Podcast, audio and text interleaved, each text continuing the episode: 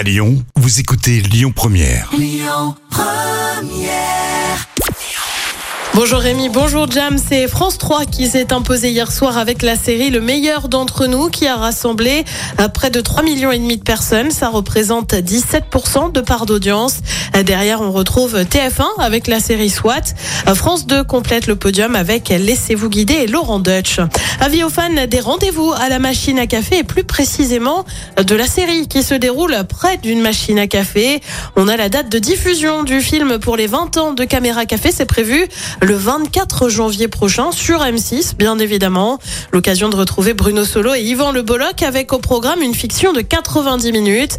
On le rappelle, Caméra Café, c'est 570 épisodes d'environ 3 minutes.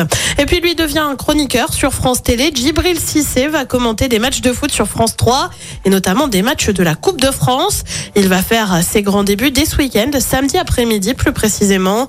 Cissé reste consultant également sur la chaîne L'équipe.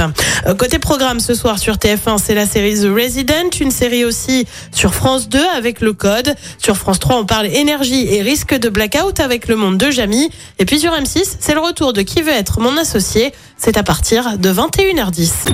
Écoutez votre radio Lyon Première en direct sur l'application Lyon Première, lyonpremière.fr et bien sûr à Lyon sur 90.2 FM et en DAB+.